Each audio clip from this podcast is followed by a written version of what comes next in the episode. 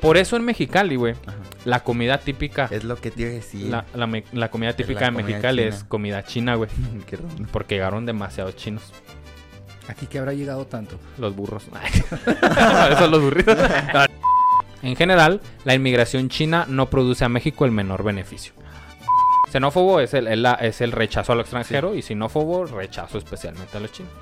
Chinófobo, pues. Chino. Uy. Así fue como se cometió uno de los más brutales momentos en la historia de México, el asesinato de chinos en Torreón.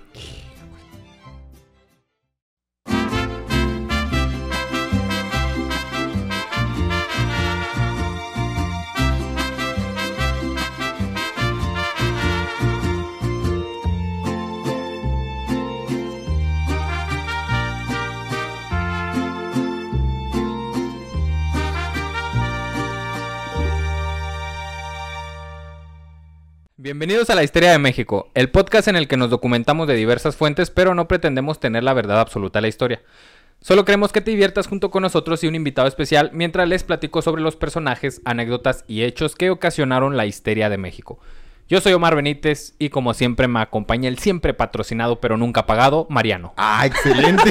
Eso me gustó. bueno, no me gustó que no es pagado, pero próximamente. Mariano, ¿cómo estás? Muy bien, muy contento de estar otro lunes aquí.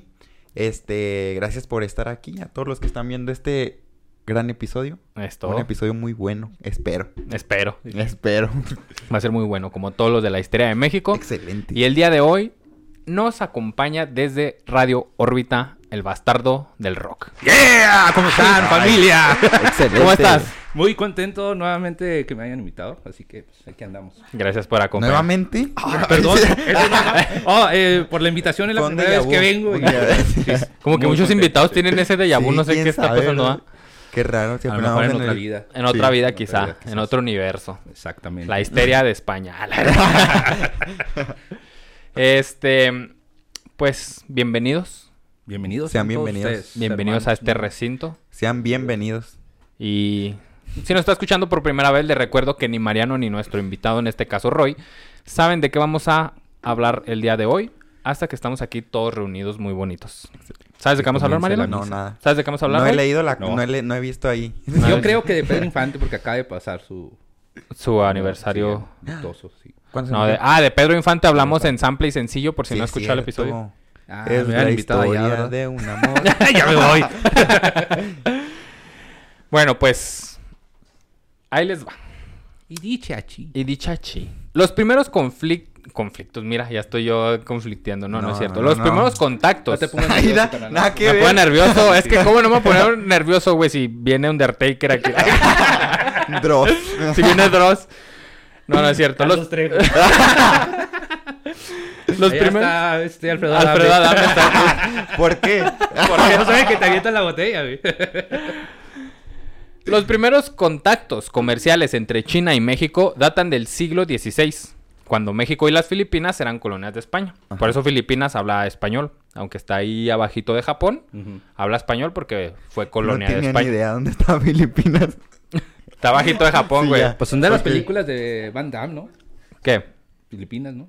¿Salen las películas Sí. de Van Damme? No sé, la verdad. Creo que sí. no, no, no veo muchas películas de Van Damme. Pero bueno, ahí está las Filipinas, hablan español porque fue, así como Ajá. México, fue colonia de... Fueron descubiertos por España. Entonces, pues, esos contactos comerciales empiezan desde, desde ese tiempo atrás, Sí. ¿no? Siglo XVI. Anotado. El galeón de Manila, también llamado galeón de Acapulco o nao, y nao de China, era el nombre con el que se conocían las naves que cruzaban el Océano Pacífico una o dos veces por año desde Manila, Filipinas, y los puertos de Nueva España, principalmente Acapulco. Una o dos veces por año. Sí, ahí traen. Convirtiéndose en la primera ruta de comercio mundial de la historia, además de la más larga en su época. Ok. Oh, interesante. Las NAO de China no solo ayudaron a establecer las relaciones comerciales entre China y México, sino también contribuyeron a promover amistad entre los dos pueblos y a canalizar los intercambios entre el Oriente y Occidente. Se hicieron compitas. Se hicieron compitas. Alrededor de 1864, grupos de chinos que se encontraban en Estados Unidos como obra de mano barata, trabajando en la creación de vías, de ferro- vías y ferrocarriles para conectar a Gringolandia de costa a costa, se trasladaron a México, Simón. Ok. Esto debido al desprecio y discriminación que comenzaron a recibir de parte de los gringos por sentir que les estaban robando el trabajo, como siempre. Ya sabemos que los gringos, como siempre, está xenofobia Sí. a cualquier cosa y ya nos están robando el Ay, con trabajo. permiso, ¿eh? Adelante, adelante. Pase, pase. El Roy aquí abre la cerveza con el anillo, ¿eh? Directamente desde la historia de México como nunca lo había visto. Ponle censurado ahí. Momento en que abre el bastardo la cerveza con el anillo. Bueno, mientras, Tarán. mientras el bastardo usa su anillo, yo retomo. Eran Eran que estos... estos güeyes llegaron a Estados Unidos y los gringos decían, no mames, nos están quitando el jale. Simón llegaba a través de, de la nao que conectaban México con Filipinas, que era todo esto de traspaso de mercancías, también venía gente. De esta gente, pues muchos se fueron a Estados Unidos a trabajar y Estados Unidos los recibía por como obra de mano barata, porque Pues Estados Unidos Todavía, ¿no? pues hasta la actualidad, mano de obra barata para Estados Unidos. Entonces, en Estados Unidos lo que estaban construyendo eran Los eh, ferrocarriles. ferrocarriles y vías, vías. porque Estados Unidos quería conectar de costa a costa güey, para poder pues mover bien sus productos y pues con esto el desarrollo económico. Simón, Ok. hasta que pues Estados Unidos, los, gr- los gringos ya no les ya no les gustaba que los chinos les estuvieran quitando el trabajo. Ay, pero pues si nomás andaban haciendo las vías, ¿no? Pues sí, era cosa que los gringos no querían hacer como siempre. Sí. No quieren hacer nada y se apropian de todo. Ah, huevo. nos quitaron el trabajo. Este, trabajaron en los ferrocarriles que conectaban El Paso, Texas, con la Ciudad de México, Simón. Ah, Ya ok, cuando, aquí cuando allá ya no los querían, se trasladaron a México, porque pues allá lo están discriminando Sí. todo bien culero. Y aquí comenzaron a, a- a trabajar en los ferrocarriles que conectaban El Paso, Texas, con la Ciudad de México, pues ya traían experiencia, ¿no? ok. Que es el ferrocarril que existe aquí, ¿no? Sí, todavía Es es, el es semero. Ujú. Se asentaron en la Ciudad de México, Tampico, Mexicali, Monterrey y Chihuahua. Y en su mayoría se dedicaban a la agricultura, industria y comercios pequeños. En 1871, el gobierno mexicano oficialmente buscó la inmigración china para aumentar la población del país y con su trabajo el rápido desarrollo económico, despertando obviamente a la, a la oposición. Ya había chinos aquí trabajando, pero ya después lo hizo México, el gobierno mexicano lo hizo oficial. Ah, ok. Así, a- oficial de que estamos recibiendo Ah, a, a- a los chinitos. chinos, a la población china, Ajá. pues para habitar todo este pedazo que todavía ni logramos habitar, güey. Como no, vete para las torres y... No, ahí, no sé por qué están ahí todos cerca. Allá las torres es otro mundo, Mm. ¿no? Saludos a toda la gente. Son muy bonitos. Varios grupos de chinos se instalaron en el norte del país, pero evitando cruzar a Estados Unidos. A vender su comida china, ¿no? Sí. A vender su comida china. Sus perritos. Ay, A mí sí me Y da gatos. cosa, la neta. Cuando como siempre, cuando como comida china, siempre digo, ay, a lo mejor. ¿De qué perro será? Sí. ¿De qué raza? ¿Qué raza? Sí. ¿Sabes? Digo, como que esto no es pollo. No, de hecho no es pollo. Si te has fijado, si vas es a, que la a los carne está lugares... muy blanca, ¿no? Se me hace. No, aparte, si vas a, a los lugares donde venden comida Ajá. china, afuera tienen una cajita, ¿no? Que te dice... Con perros. No, comida para perros. Si quieres huesitos para tu perro, lo que quieras. Y los Pero huesos no se perro. ven de pollo, o sea... Ah, ok. ¿Y de qué son? Pues, Pues no sé, pero todo menos de pollo. Yo, yo no soy fan de la comida china, casi no A mí sí como me comida gusta, china. pero sí me da cositas así cuando como. ¿No te salió acá que un colmillo o algo? No, no, gracias a Dios. Si no, sí Una uñita así con... ¿No? No. ¿Una uñita no, con no, dedo? No. Un bueno, ojito. pues estos vatos No. se comenzaron a, a instalar en, el- en los estados del norte del país. Pues los gringos prohibieron la entrada de trabajadores de chinos en 1882 por medio del acta de exclusión, que era esta acta de no queremos chinos. Ya no entraban para nada. Primero fueron los chinos y luego después los mexicanos, ¿no? Y después todo lo que se le sume. Ajá, Que bueno, los para los gringos de México para abajo todos son mexicanos. es un mexicote bien grande, bien raro, pinches. El cruce fronterizo entre Ciudad Juárez y El Paso constituyó el principal punto de entrada para los indocumentados, por donde venían Sí. los veníamos recibiendo. En 1884 había algunos centenares en el norte de México. Varias decenas de ellos residían en Chihuahua. Para 1893 había colonias chinas completas en el territorio de Baja California, en especial en Mexicali, donde los chinos llegaron como trabajadores y además con frecuencia acumulaban pequeños capitales que les permitían la venta ambulante de frutas y vegetales o establecer lavanderías, hoteles, restaurantes o tiendas. Ya Es- andaban bien instalados estos vatos. estos vatos llegaron a Mexicali y, desde ahí como que empezó a, a crecer toda esta cultura, pues le podemos decir, de los chinos eh, haciéndose de capital. Y ya se empezó a correr en los Pues stocks. son buenos inversionistas, ¿no? Los Sí, chinos y todo. sí, muy, muy, muy disciplinados. Exacto. Entonces, por eso en Mexicali, güey, Ajá. la comida típica, Es lo que te iba a decir. la, la me- la comida típica la de comida Mexicali es comida china, güey. Qué random. Porque llegaron demasiados chinos. ¿Aquí qué habrá llegado tanto? Los burros. Esos son los burritos. No, no, los burros no. Sí, es la Este, comida típica de aquí, ¿no? Los burritos. Pues es una... Pues es que donde quiera te encuentras burritos. Ajá, sí, sí. Pues es de Juárez el burrito. Mm. Según Netflix. Netflix nunca me ha mentido. Durante el porfiriato, la comarca lagunera, que es este territorio ubicado entre Coahuila y Durango, fueron todo un emblema de la modernización porfirista. En esa época, esta región creció a ritmos muy acelerados por encima de cualquier otro lugar del país, además de mostrar de manera muy evidente los desequilibrios y la desigualdad de- del modelo modernizador porfirista, ¿sí? Que era donde unos crecían mucho, había, había este, personas que tenían mucha riqueza al lado de, de personas que vivían en la miseria. O pues como las torres. Se sigue dando, ¿no? Se sigue dando todavía eso, ¿no? Justamente en esta, to- en esta zona fue donde Francisco y Madero se formó como empresario. Formaron las torres. Se formó como La- las empresario. torres y este... ¿Cómo se llama el que estamos para allá? Salvarca. No, no, el... Las torres y... Yo no conozco. Y. Rivera. Son varias etapas. Hay varias etapas. No, no. Rivera se tapa uno. Riveras. Riveras. Etapa 30. Bueno, aquí Francisco y Madero se formó como empresario y político y escribió su libro La sucesión presidencial de 1910.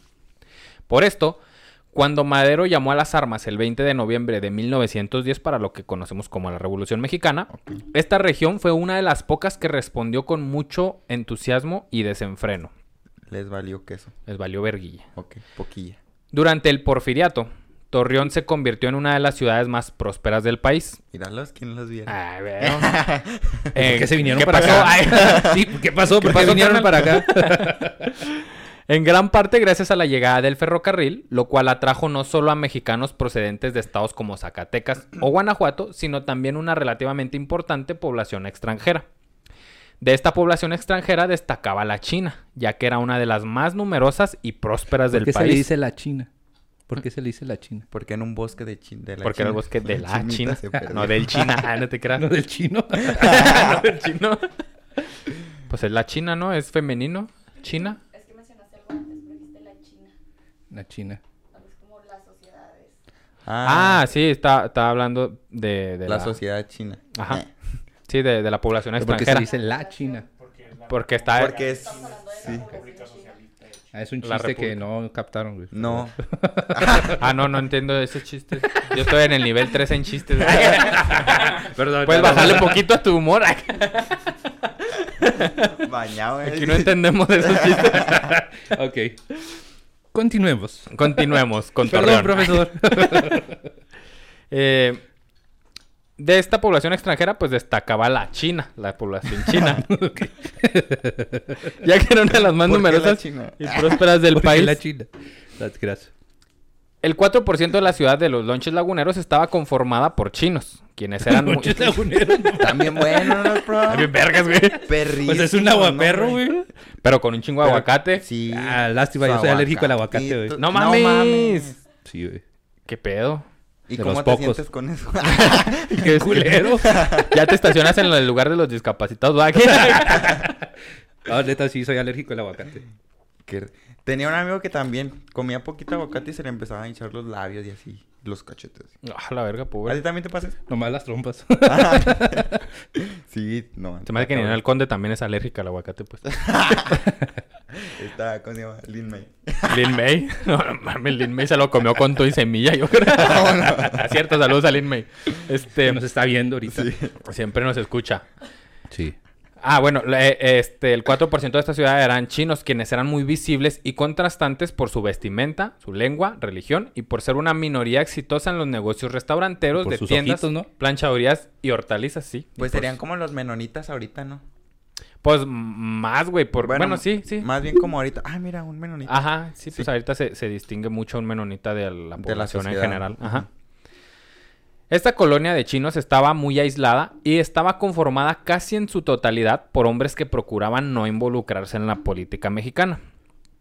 Lamentablemente, entre los años 1905 y 1931, los chinos fueron víctimas de discriminación xenofóbica, tanto que a lo largo y ancho del país hubo fuertes y, recurrentes protestas y campañas sinofóbicas. Que sinofóbico, pues es. Xenófobo es el, el- la- es el rechazo a lo extranjero y sinófobo, rechazo especialmente a los chinos. Chinófobo, pues. Chino. Uy. Era, sin duda, terrible lo que Y nos quejamos muchas las veces, ¿no? Del racismo a los mexicanos y somos más culeros que... Sí, somos Sí, no, culeritos, ¿no? sea, Sí, sí, sí, sí. Y, y horrible. Y se notó aquí en Ciudad Juárez, bueno, pues en gran parte de, de la frontera con Estados Unidos, cuando los hondureños venían, eh, que llegaban aquí para poder brincar a Estados Unidos. Bueno, hasta la fecha llegan los hondureños, llegan... eh, El centro está invadido de cubanos y de todo, ¿no? Sí. Gente de, de allá del, del sur. Haitianos y todo el rollo. Y somos culeritos y todavía. somos culeritos. Exacto. Pero pues nos subimos al, al tren, ¿no? Cuando vemos ahí algo en las redes sociales. Ay. Y jajaja, no Sí, le gustan los sí, frijoles. Sí, sí, sí. Somos de doble cara. Así somos, viva México. Era sin duda terrible lo que vivían los chinos en México, pero cabe resaltar que ninguna de estas comuni- comunidades sufrió tanto como la de Torreón, porque pues les daban lonche de laguna. Ay, qué culero. Sí están buenos, güey. pues, a pesar- no te creas, gran, Sí. gran gastronomía la de Torreón. Pues a pesar de Aparte eso, de los lonches, ¿qué otra cosa hay? Yo no he Pues, ido, la verdad. lonches. mal lonches, no sé, güey. Eh, Las Yo sí voy, pero- hay gorditas, ¿no? ah, gorditas. ¿De lonche? Gorditas. como Ciudad de México, güey, lonche de, chilaquiles. tamal. Los de Torta de tamal chila-. Está muy buena la torta de chilaquiles y la de torta de tamales. La torta de tamal la probaba y, y, y contrario a lo que pensaba, sí, me gustó, güey. Yo Sí pensaba que buena. La de chilaquiles muy no. seca porque pues nomás es el tamal así. No, No, pero el tamal buena, está calientito, recién Sí, hecho. y el eso es lo está que- blandito, ajá. entonces... Y luego con una coca de vidrio, güey. No, con una, con una tole. A mí no me gusta la tole y esa vez lo probé con la tole y se me supo No mames. bueno. sí. Está muy bueno. Masa con Masa con masa. Ya, no podía dormir en la noche. Todo Tuve pesadillo. Tuve pesadillas. No, otro lonche no. Ahí en el lonche.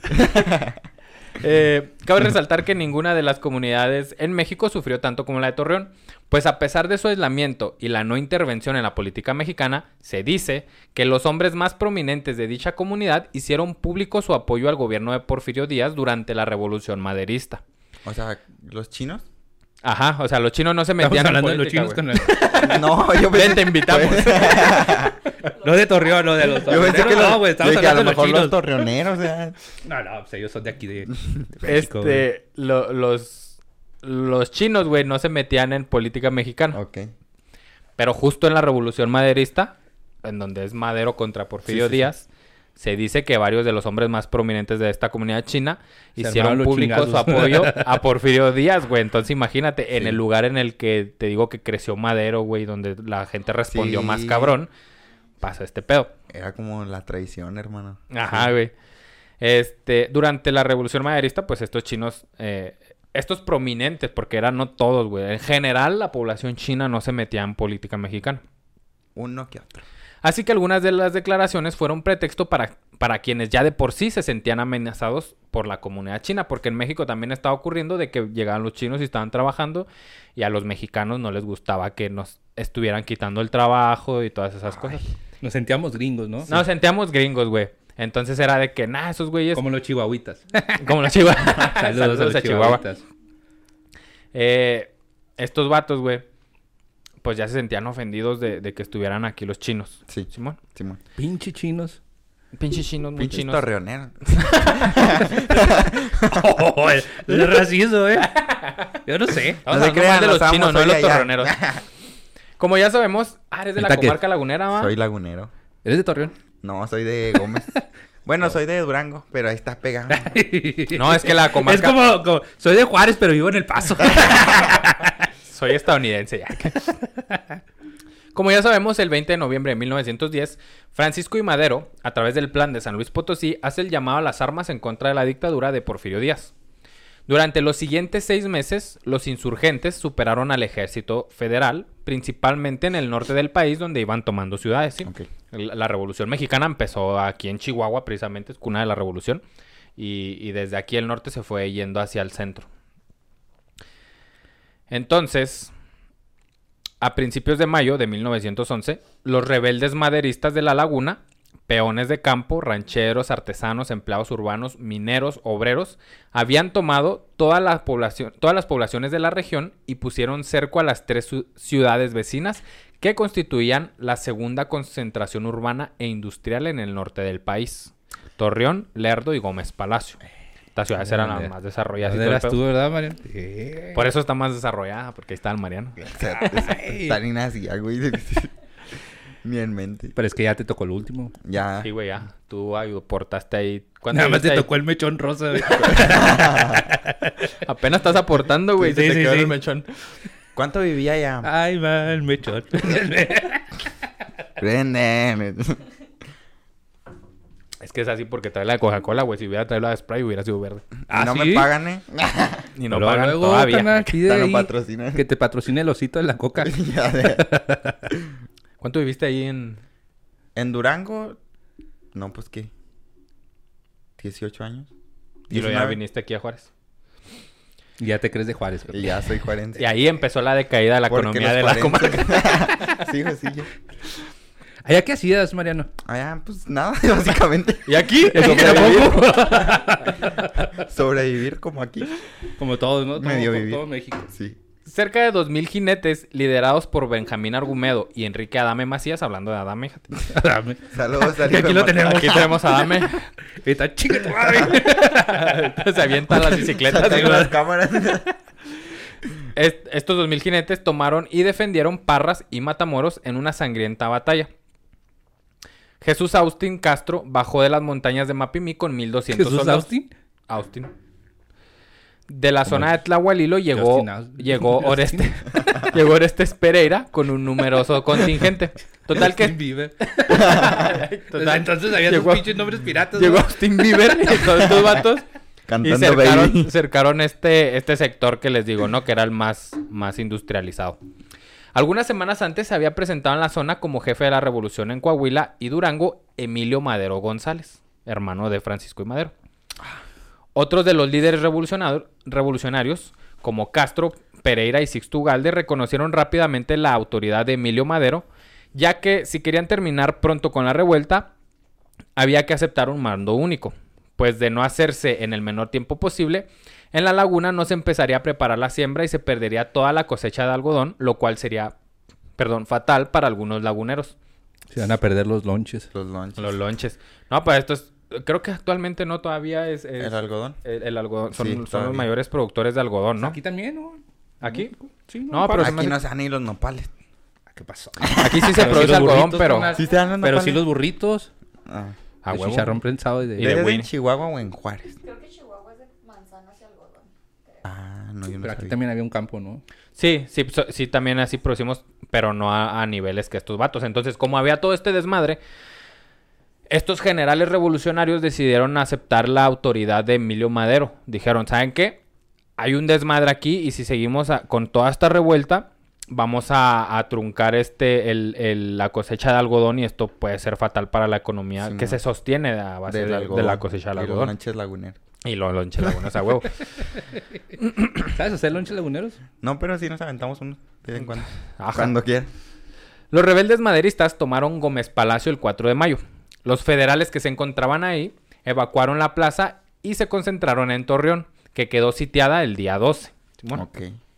En este lugar hubieron muchos, muchos combates durante tres días, hasta que los menos de mil defensores evacuaron la plaza silenciosamente en la madrugada del 15 de mayo. Nos pelamos. Todos culos valiéndoles verga a la población. Los federales Nos dijeron, ya vamos". nos están rebasando, pélense. O sea, huevo, pues más vale culito, pero sanito. Pero Exactamente. Y en la noche era Es fuga. que las estrellas salen. Frente a Torreón se encontraban acompañados solo algunos jefes secundarios con sus hombres, mientras que los líderes revolucionarios, que eran Emilio Madero, a, a Jesús Castro, Sisto Ugalde, Orestes Pereira y Gregorio García, habían pasado la noche en Gómez Palacio. Al amanecer, en cuanto los rebeldes notaron la ausencia de los federales que se habían ido por culitos, algunos grupos comenzaron a entrar a la plaza. Pon la, Eh, pon la rolita del cartel de Sante. Cu... Culo. Haz de cuenta, con ese van entrando, güey. Exaltados por el sentimiento de poder y unidos a muchos habitantes de los más podre- pobres, Podres. Alcoholizados en su mayoría, Y saquearon los principales comercios, quebraron vidrios, hicieron destrozos y perpetuaron lo que fue uno de los más bajos, horribles y vergonzosos momentos de la, la historia de México. Ah, su madre. Haz de cuenta, güey. ¿Como quién, perdón? No te escucho. Como la, La porra porra del de Querétaro. Querétaro. Ah, esa no me... Ah, ¿qué? No me la sé. No mames, Mariano, vives Fue en lo una de... piedra. Ya, La ya supe. Fue lo de, hace sí, poquito, ¿eh? Sí, sí, hace Ah, sí, poquito. se ya se le olvidó a la gente, pero sí. Sí, hace Sí, poquito. ya, mira, yo ya no me acordaba. Viven con espadas. En Cuencamé, deja que es tú. peor.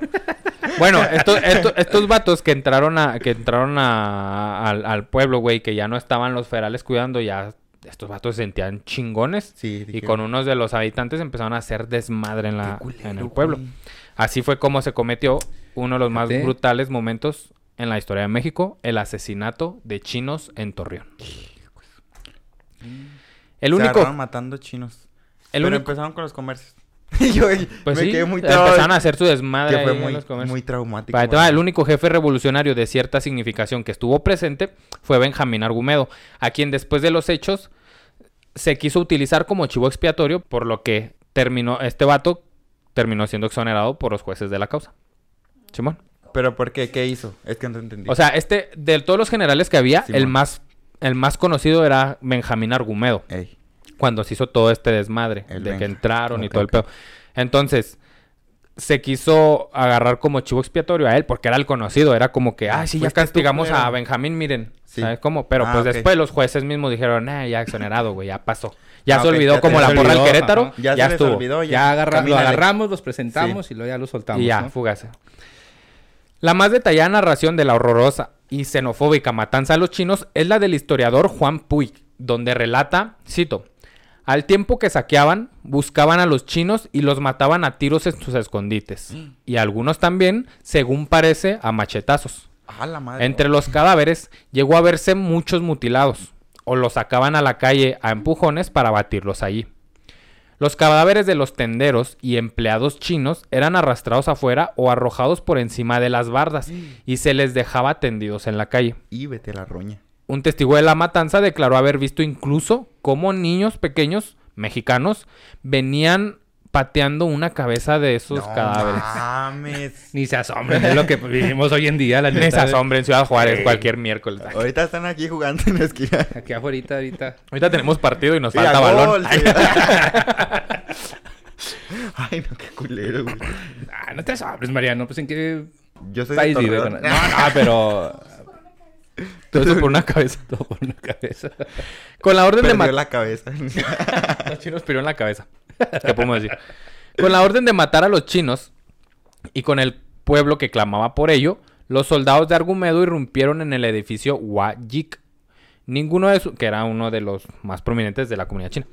Ninguno de sus ocupantes quedó con vida. El crimen se perpetró en las mismas habitaciones donde se habían querido refugiar. Los cadáveres, 24 cadáveres, quedaron amontonados en la calle y la gente corrió a descalzarlos. Les quitó los Les quitó los zapatos, güey. Les quitó los Reeboks. Los Nike.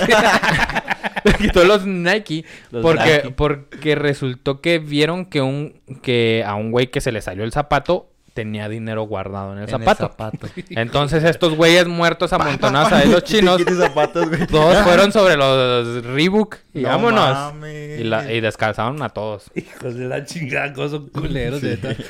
Hubo jinetes de la fuerza revolucionaria que, lanz- que lazaron a algunos de ellos. Entre los que no faltaban, pues los que ya estaban en pedazos. Bueno, los que- Descuartizados. Sí, este, los lazaron por los pies y los llevaron arrastrando a galope a muchas cuadras de ahí, En caballo. en caballo. No, No galope ellos, güey, van galope. Iban con su caballito de madera, güey. Vamos a galopar.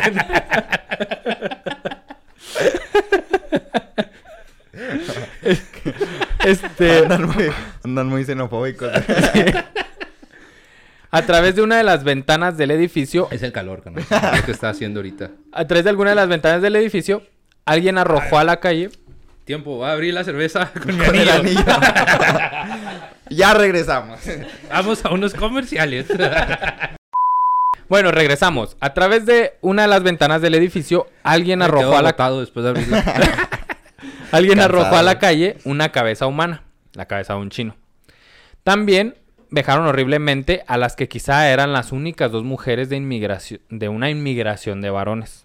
O sea, violaron y mataron. Qué fuerte.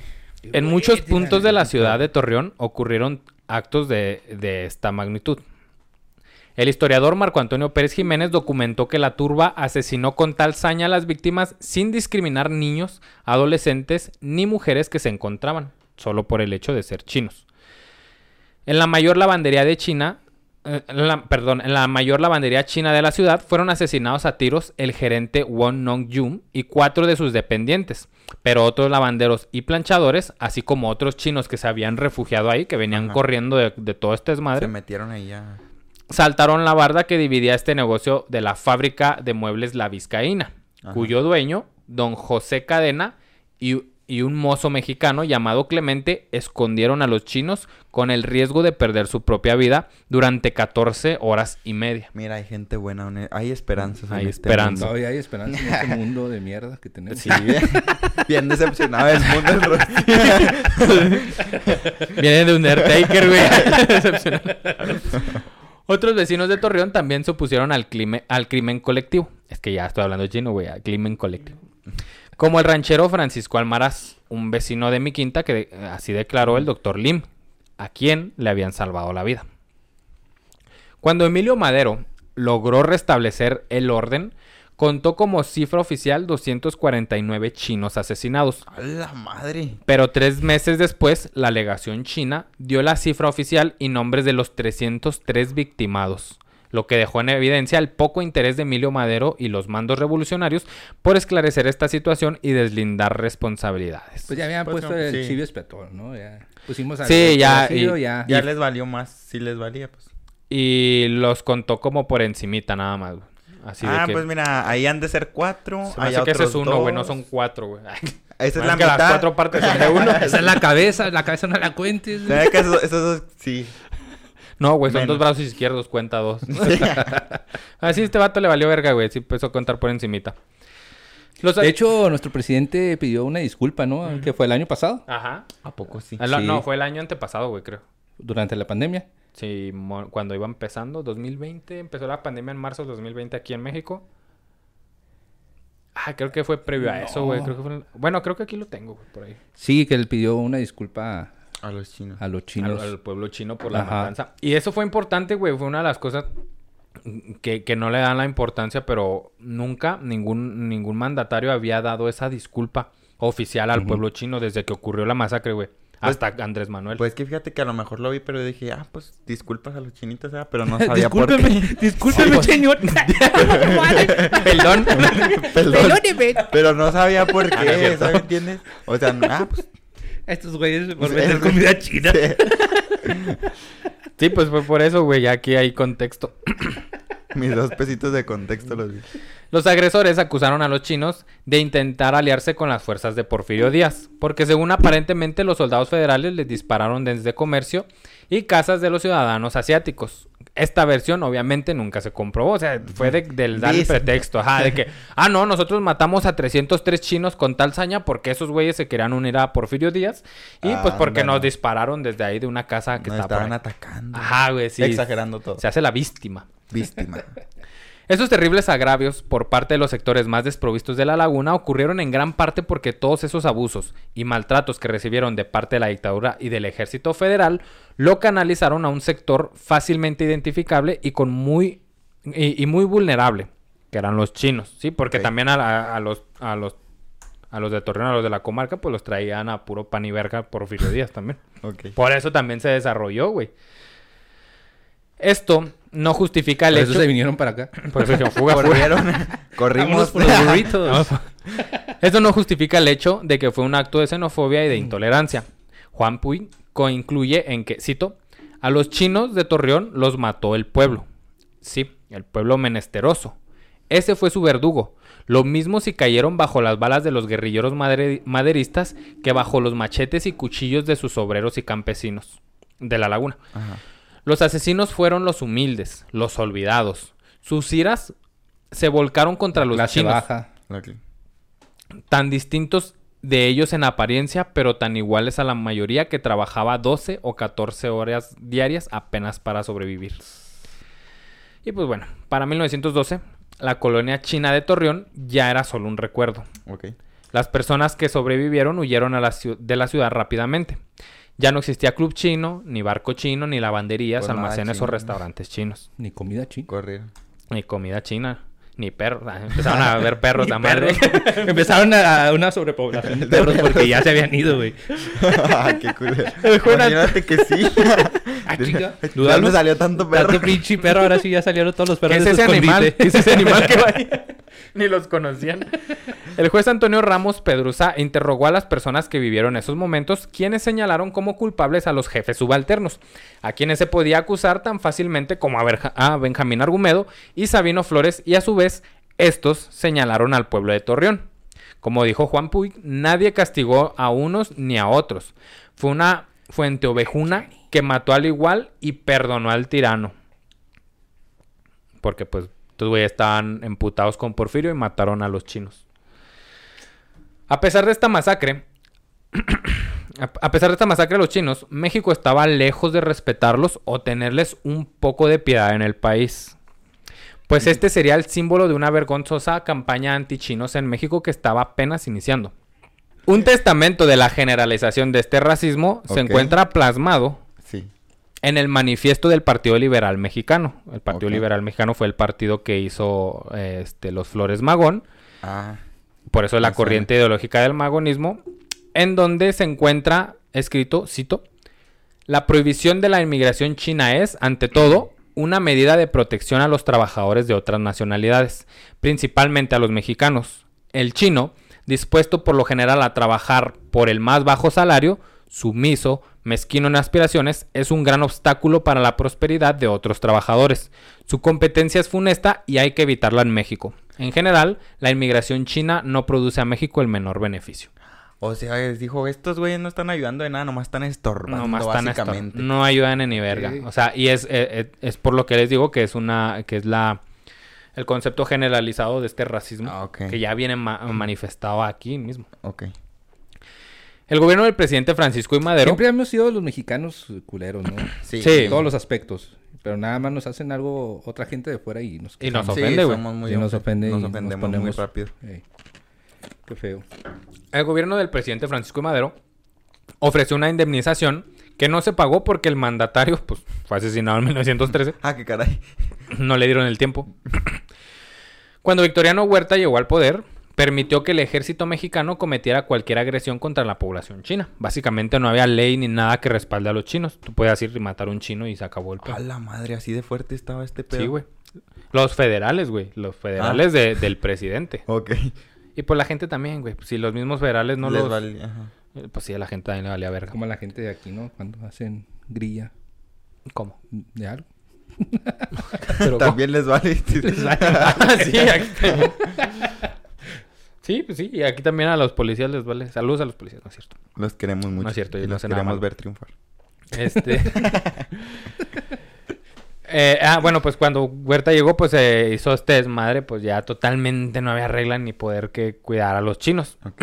Pero inclusive ante eso, pues había, mm, había este agresiones a los chinos, pero no se compara con la de Torreón. Es que la de Torreón fue un desmadre, güey, bien hecho. es una masacre, sí, güey, una a, chinos por ser chinos y ya se acabó el pedo. Por porque... ser chinos, güey. Sí, güey. Y ya, ¿qué pedo? El 600 chinos fueron acribillados en las afueras de Monterrey Su el 24 de octubre de Estos 1907 fueron más. por los federales. Se inició el despojo de las tierras a los agricultores chinos de Durango, Chihuahua y Coahuila. O sea, fue de- también, aunque ya hayan hecho sus tierras y todo, a chingar su no les madre. toca. Vayan. En 1915 ocurrió el primer saqueo de comercio chinos en el puerto de Guaymas. También en Acosari, la masa popular obligó a los propietarios de las tiendas chinas a desfilar desnudos por el centro de la ciudad. No mames. En Hermosillo, decenas de chinos fueron lapidados y otros sufrieron, sufrieron indignidades similares a las de Nacosari. No. Un ritual que a partir de esos hechos se volvería común fue cortar la coleta que los varones chinos solían utilizar Ah, como sí. recuerdo de su origen. Ajá. Entonces, Se eso ya era muy común, güey. Veas No un chino así y ahora le era cortar. Mínimo cortar la culeta, güey, y luego ya ma- hacerlo que marche desnudo ahí en la plaza del... Qué Era como un torero, ¿no? Cortarle la oreja. Ajá, le corta. Primero lo... Y luego ya al último le cortabas la, la, La coleta. coleta. Y luego, pues sí, Pancho. Y luego los taquitos y la... Acá, Pancho, y luego ya así, así. Primero lo filereaban y luego la coleta. No, oye, qué culero que... Pues es como quitarles que su identidad, básicamente. Pues sí, güey, exactamente. Su honor. Su honor, ¿dónde está tu honor, basura? no, sí, era como quitarle su honor, güey. Era lo... Se dejaban la coleta para recordar que venía... Que eran De- chinos, ajá. güey. Era su origen y... Pues ya Es se como hizo... aquí, ¿no? Le quitas la playera de la América. Aquí le quitas la playera de Bravos a alguien y ya... lo dejas avergonzado. de la América del- o de las Chivas. bueno, no sé qué sería más vergonzoso, traerla o que... No es cierto, saludos al hijo de Marta con su playa del Chivas. Sí, sí. Un re- este, Plutarco Elías Calles pronunció el año siguiente un discurso furibundo donde aseguró que se encargaría de resolver definitivamente el problema chino. Esa herencia del porfiriato con la que debía terminarse pronto. Muy probablemente fue con su apoyo que comenzaron a formarse los primeros comités pro raza. Era, era terminar con los chinos, era terminar con el problema chino, pero el problema chino eran los chinos para Plutarco Elías Calles. Hijo de la verga.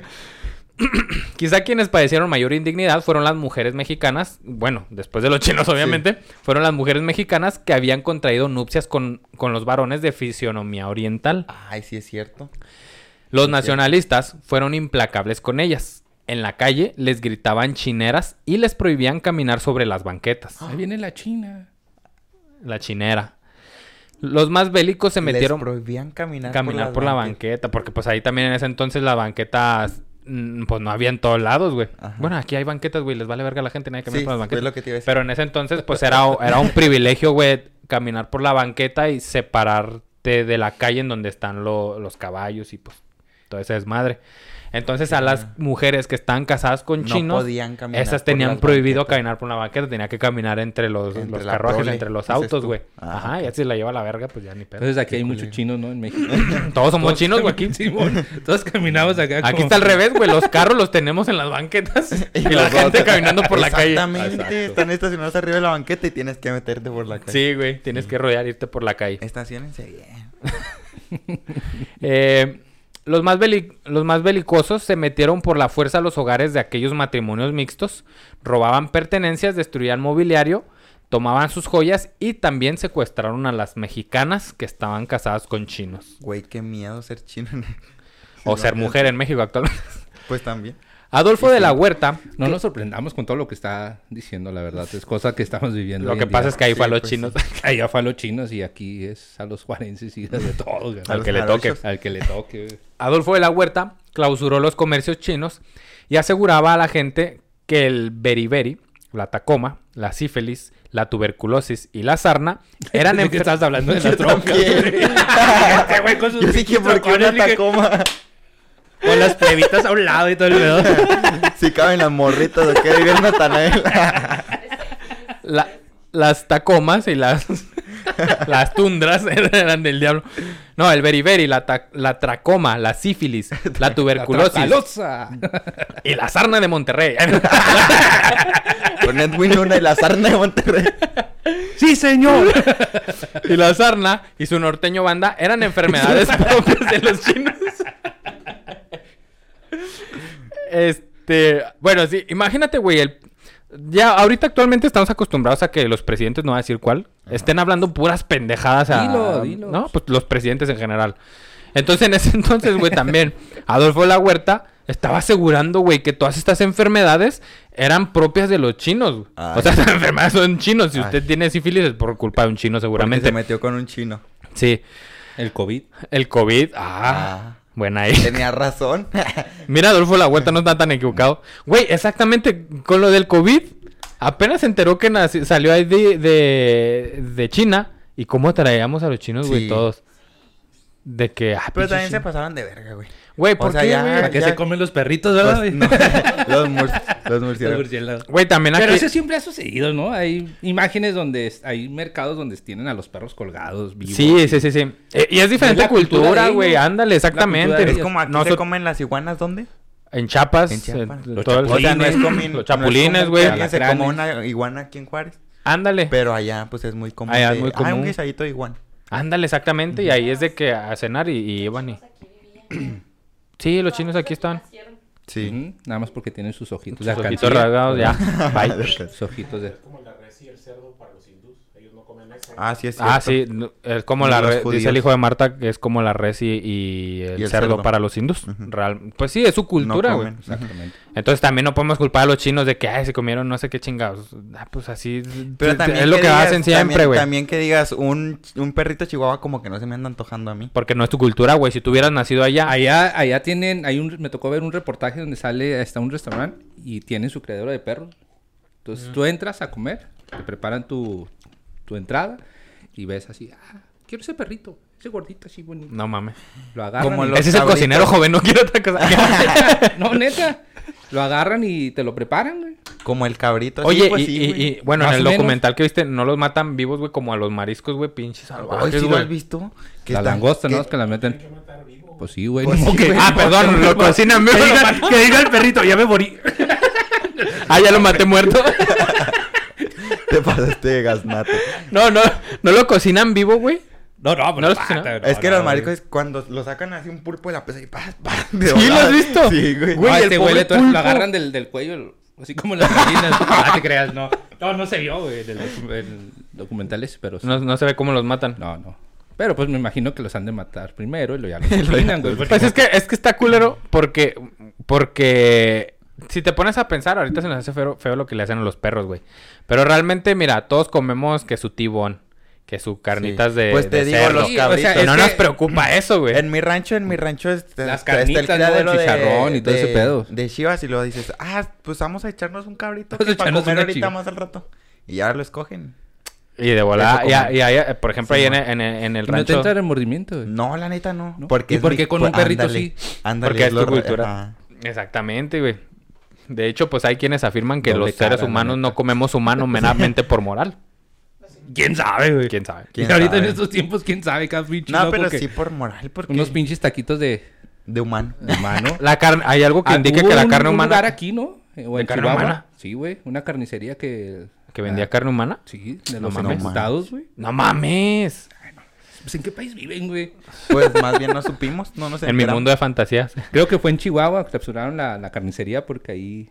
Ah, pues la como el, carne el- que, el- vendían era de la gente que ejecutaba. la señora esta también que vendía tamales, Tamales. de... Tamales. Que hizo a su esposo en tamales. Sí, es cierto, güey, sí. ¿Has sí. probado los fetos en almíbar? No, pero se ven sabrosos. ¡Ay! Yo sí me quedé, ¿qué? Pero hemos probado a Ricardito ahí en la casa Ah, con el... Saludos a Ricardito. Chiste local. Saludos a Julio y a Mayela, chiste local.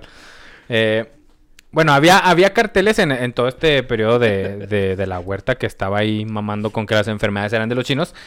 Había carteles que decían que los chinos utilizaban la ropa impecablemente limpia y planchada cuando desempeñaban trabajos de mozos de café, lavanderos o dependientes, con el objetivo de esconder los terribles males del oriente de fácil contagio.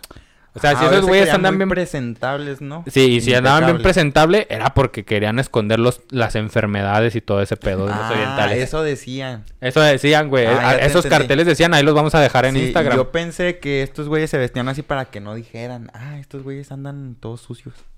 No, no, es que la cultura china así son ellos, güey. Ah, y Entonces entonces aquí... decían, no, estos andan limpiecitos porque quieren esconder todo su cochinero. Ándale, güey. Y Ah, nosotros los mexicanos andamos así. Sucios. Puercos. Puercos. Caras vemos. Caras vemos. Cochinero no sabemos. En 1923, el gobierno ya de, me acabé la pinche ofrenda aquí de la... Ni modo. de la calaverita, ya te la acabaste, carnal, Ya sé. Tiempo, ¿eh? Voy a abrir la cerveza con el anillo. Muy en vivo. en vivo y en directo. En vivo ahí va, para usted. Ahí va. Déjame... Tras. Me encanta porque de la cámara nomás se va a ver Sí. ese vacío. Hasta volteó los ojos. En 1923, el gobierno de Álvaro Obregón elaboró una lista de restricciones para la población china y japonesa.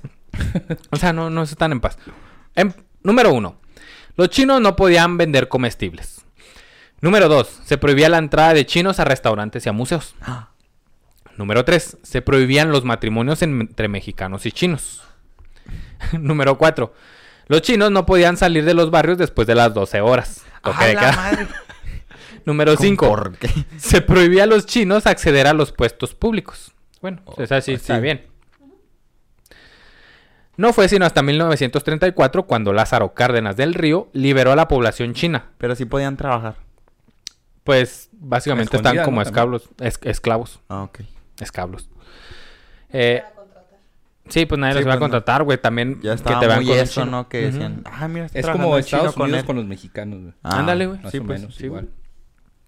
Eh, en, en 1934 Lázaro Cárdenas liberó a la población china que había bajado a 6.661 habitantes de los 15.976 que había en 1911. Santo Claus. Bastante. Santa María Purísima. Anta, Sin ya. pecado concebido.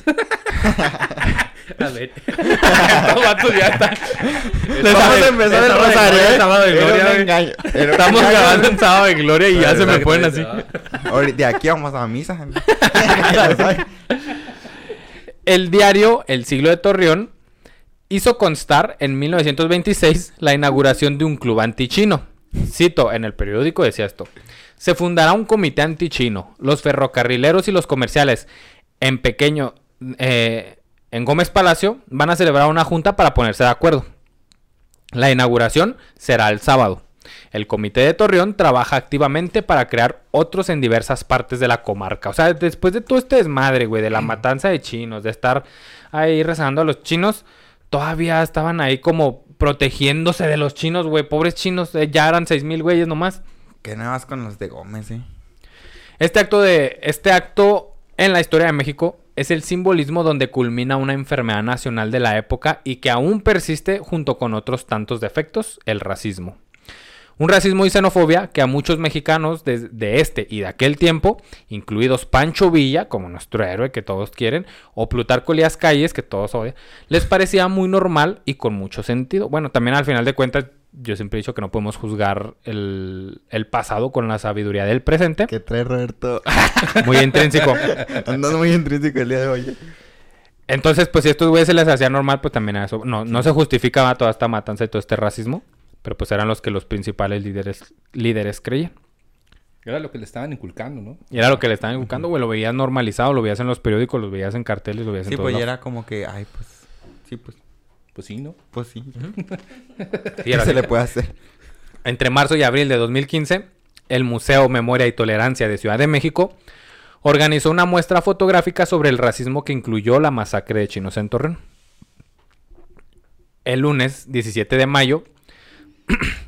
Ah, ni siquiera puse el año, güey, pero sí fue, en el, sí fue el 2020, creo. El lunes 17 de mayo, el presidente Andrés Manuel López Obrador y los gobernadores de Coahuila y Durango encabezaron la ceremonia de petición de perdón por agravios a la comunidad china Ah, sí desde Torreón. ahorita. Sí, pero No, fue en el que- 2021. ya 21, está la sí, fue el pandemia, año pasado, razón. sí. Fue el año pasado. Ok. Yo me acuerdo porque me tocó estar, eh, hacer la transmisión Ah, ahí en la estación. Precisamente esa vez mira. que Hubo uno... Fue el año pasado. Sí. Que repito, es algo muy importante, güey. Qué bueno que ya se hizo. No se Mm. había hecho y era, pues al menos una disculpa oficial, güey, ya del gobierno. ¿Y China qué dijo? Nada. China su madre. Ándeles, No, no, había- va había a mandar aquí- el COVID. Ahí está. Ahí está. no todos. unas por otras, unas Sí, por otras. Eh, yo chingo. tengo enfermedades, ahí les va. ¿Y en serio qué dijo? ¿Qué dijo No- China? No respondió ah, no, nada. sí, la aceptó. Vinieron. Ah, ah, hubo un, un, ¿cómo se llama? Un árbol de vida de chinos y mexicanos. Muy bonito, por Ah. cierto. Y, y sí, asistieron ministros chinos y todo ese pedo. Hicieron un Estuvieron aquí. una orgía y luego de ahí van a salir nuevas va. generaciones Nuevas de generaciones. mexicanos y chinos. Chinos mexicanos nacidos en Torreón, para que se le quita Ah, Torreón. No, Imagínatelo. con los ojos rasgados. Ahora todos los de Prietitos, Torreón van a ser ¿no? Morenitos, chinos. ¿verdad? Morenito. Y luego van a hablar así. ¿Y lo que? Ah, Por último, y para cerrar, quiero citar nuevamente al, inves- al investigador Pérez Jiménez, que señala sobre este hecho, cito, es necesario que las personas lo conozcan y lo entiendan. Es más allá de visibilizar el racismo, es una tarea de la historia. Sí, pues se refiere a que no lo ocultemos, a que esto ocurrió, hay que hablarlo, Sí. hay que hacerlo visible y, y esto nos va a ayudar a, a- a crecer, güey. Es una tarea que tenemos, o es una tarea que tiene la historia. Que esperemos y no se vuelva a repetir, ¿no? Pero- Esperemos si no se vuelva a repetir. Y como quien no conoce su historia tiende Está a repetirla, a por eso mejor conozcamos estos hechos y hay que Y que evitar repetirlos. y vean este tipo de podcast. Vean Es este podcast, por favor. Por y suscríbase. Tengo hambre. Tengo- no he comido en todo el día. Eh, tienes que ayunar, es día sábado de gloria, carnal. No, ya es sábado de gloria, ya ahorita ya se abrió la gloria. Ya se abrió. Todavía no, Sí, ya, Hasta estuvo. mañana, que es la resurrección. Pero ya, no, soy- no voy ya- a misa, güey. Ya hoy sábado, ya hoy sábado se abre. O sea, se ayer mataron a Diosito. Sí, ayer. ¿A qué murió. hora? A, a las 3 de la tarde. Ah, con razón mi tía dijo, a esta Se hora se murió. A esta hora se puso. Se nubla en Viernes Santo. A esta hora murió Jesús. Hasta ahora murió Jesús. este. Pues sí, ayer celebramos muy a gusto que mataron a Diosito. Justo.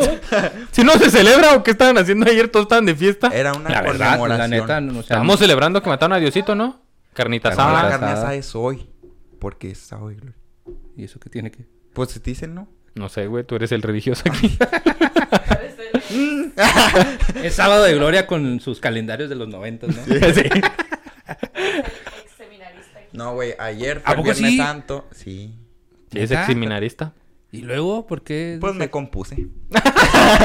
Pues bueno, así que digas el pecado más bien, güey. ¿Qué? Te ganó el pecado, Me güey. ganó el pecado. El pecado. Prefirió no violar niños. Ah, Prefirió no violar ni ser violado. Eso pensamos, ¿va? También, quién sabe. Bueno, eso fue todo. Saludos al padre. que me está viendo. Te- ¿Neta, güey? sí, ¿Sí? fíjate. Ahí andaba yo. Entonces el viernes se murió Diosito. El sábado. Fíjate que ¿qué? el viernes les voy a explicar, les voy a dar una pequeña clase de liturgia. De liturgia. El viernes es. Pues más bien es de luto, güey. Más bien es de la iglesia de todo está tapado, todo está cerrado, todo no. Ah, todo está tapado con razón, Sí. eh, fíjate. Sí, el chistazo. La comedia. La comedia, ¿cuál es? Sí, como que. Yo lo sé, pero hay que reírnos. Como que intentan tapar todos los santos porque nada más lo que se tiene que contemplar es la cruz. Eso Ah, es lo que ok, dicen. ok. Entonces es más de estar en silencio y todo eso. No sé si, bueno, a mí mi abuelita. En me- reflexión, ¿no? Sí, en reflexión. Mi abuelita era de que el Me viernes. sorprendo, güey. Santo- El, viernes neta, santo, güey, era de estar en silencio, no se veía la tele, no se hacía tanto griterío porque pues ella creía que en realidad sexo. había muerto un ah, ser querido, güey. ok, ok. No sé si te acuerdas que... Lo tomabas como un luto Como un luto, se toma como un luto el viernes. Cosa que el sábado, ya es el sábado de gloria, se supone que el sábado en la noche resucita o algo así. Ya no me acuerdo. Sí. Se le da el pésame a la Virgen el viernes y todo ese rollo de la marcha del silencio y no sé qué tanto. Ajá. Oye, ¿y cuándo es cuando están agarrándose a latigazos bien ricos? No te creas. Cuando están ahí haciendo es sus... en el Via Crucis, ¿no? Es El Via Crucis es el viernes. Es que es el viernes. ¿Es el viernes o es el jueves? El viernes. Viernes antes de que lo Ajá. El jueves es antes, ¿no? El precopeo. El, vier- el jueves es el precopeo, es en la cena. Sí. Es el- Ah, el jueves es la última cena. El jueves es la última Es el cena. Es el precopeo, precopeo. Ah, ¿qué? Porque es donde le dice, Judas me va a traicionar. Así. No, dice, uno de ustedes mata a Sí, traicionar. pero ya saben que es Judas. Ay, Porque es pinche mamón Diosito. también di, güey. Aquí las cosas se hablan. Un güey a no quiero decir nombres, pero un pinche culo me va a traicionar. Por Sí, 30 güey. monedas. Entonces ya el viernes es como de luto, ya el sábado de gloria. Y ya el domingo pues es cuando María Magdalena no lo encuentra en la tumba. Dice, ¿dónde? ¿Dónde se fue? Así. Yo lo había ponido aquí. Pues fíjate.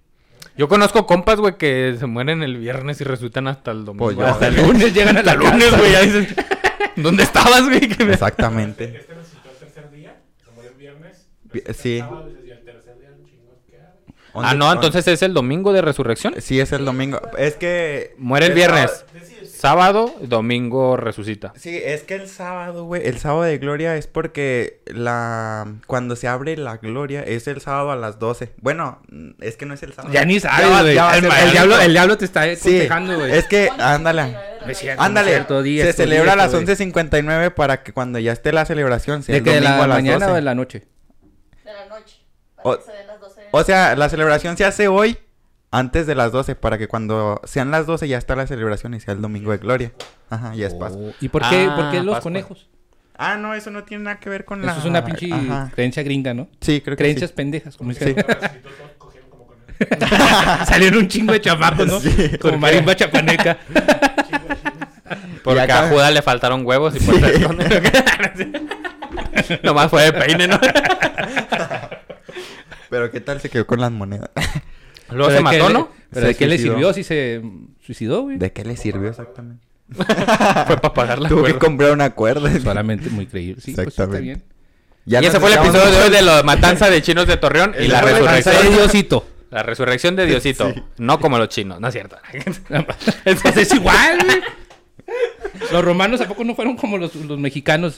¿Eh? Sí. ¿Se repite, güey? Igual, igual. Siempre se repite. Fueron y le dieron en la madre y dijeron, órale, güey. Latigazos. Simón, por andar levantando a los muertos. Oye, pero ¿es un requisito de los latigazos disfrutarlos? Se hace este Parece, güey. Bien sádico ese Jesús. Ah, Ahora no antojen ni Jesús acá. Era la pasión de Cristo en unas 50 sombras. Las 50 sombras de Cristo. Va a castigar Diosito, güey. Este, Ya, pues. Bueno, y hablando de la matanza de chinos de Torreón, ¿qué les pareció el episodio de hoy? Oye, pues muy fuerte. Pues muy chingón.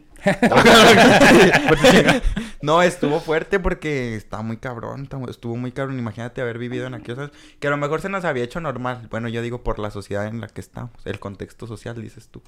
Es que era un pueblo Pero- muy enojado, güey, consigo mismo. Bueno, actualmente también. México es un pueblo enojado pueblos consigo así, mismo. ¿no? Muy Yo digo que en general México- creencias y Sí, que- güey. Hay Sí, una sí, sí. película, ¿no? Que se llama, creo, dormir, no, morir en domingo, creo. Como O Diosito. Cero y cuatro van, cero y van cuatro, no me acuerdo. Ok. De un, un personaje que es de clase baja y va y se roba la imagen de un santo, ¿no? Y se topa a un periodista extranjero. Me suena. No lo he visto. Yo soy malo para y las sale y una señora que es las argüenderas, ¿no? Ah, él fue. Señala al extranjero y le dan en la madre. Y el Porque que se robó la imagen, robó una imagen. para que le cumpliera un, un, Un deseo. un deseo, un este no, Milagro. milagro de salvar a su hijo, pues se da cuenta de que le están dando en la madre hasta que al último dice, no, yo me robé la estatua, pero porque mi hijo está así y así, porque quiero que me cumpla un, Un milagro. un milagro, ¿no? Pero al señor, o sea, entre vos y vos hizo el desmadre y agarran Y lo al- traían de la Sí, cola. sí, y lo iban a colgar, güey. A la madre. Entonces lo iban a colgar porque pues estaba faltando a la religión, Pues ¿no? A sus creencias del pueblo. del- Pues que está de- bien peligrosa el linchamiento, güey. Sí, sí. Ahí no hay manera, no hay manera que te Ya cuando se defiendas, hace güey. un colectivito social para atacar a alguien, ya está Ya cabrón. Y nomás falta no te con que uno te apunte. ¡Es ese güey! Ya valió se madre, güey. Prepárate ti. porque... Sí. Y es que, eh, pues sí, realmente sí, sí, eso que dices es muy cierto porque se asocia esto de que la gente está muy enojada, güey. Nada más fue necesidad de que señalen A a alguien para- diferente, güey. Al que se viste diferente, al que este, se ve diferente, güey, para matarlo con Como tal para güey. aventar todo el odio. así. Aventar el odio a eso, güey. Que el odio ni era contra ellos, güey. El odio fue por toda esta represión del porfiriato, güey. Pero ven al diferente y...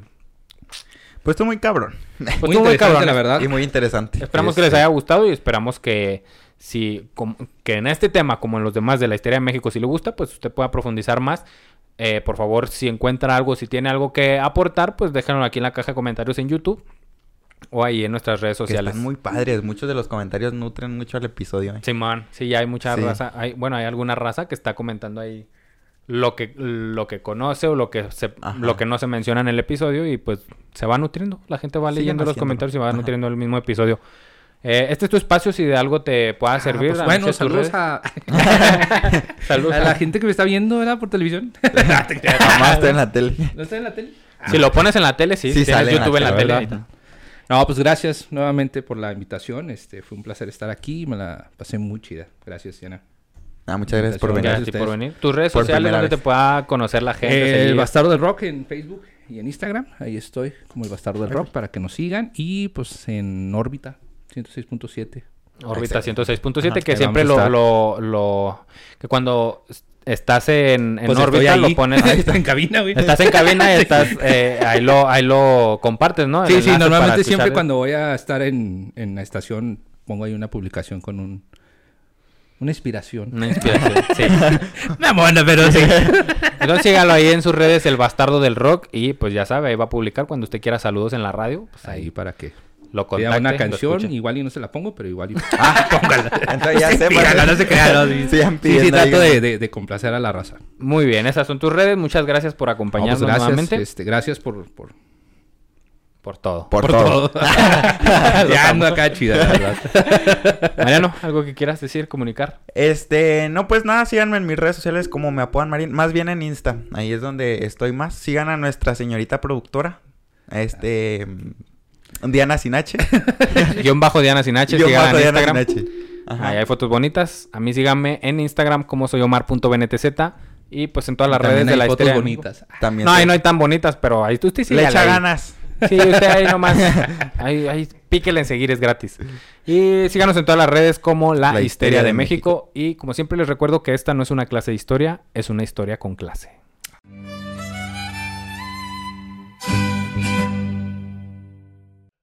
Y ese fue el episodio número 16 de La Histeria de México, El donde nos 16. acompañó nuestro amigo El Bastardo del Rock. El bastardo del rock se dio la vuelta por los estudios de la histeria de México, Por los edificios, por los edificios. piso número 78, Ajá. corporativo La Histeria de Corporativo México. La Histeria de México.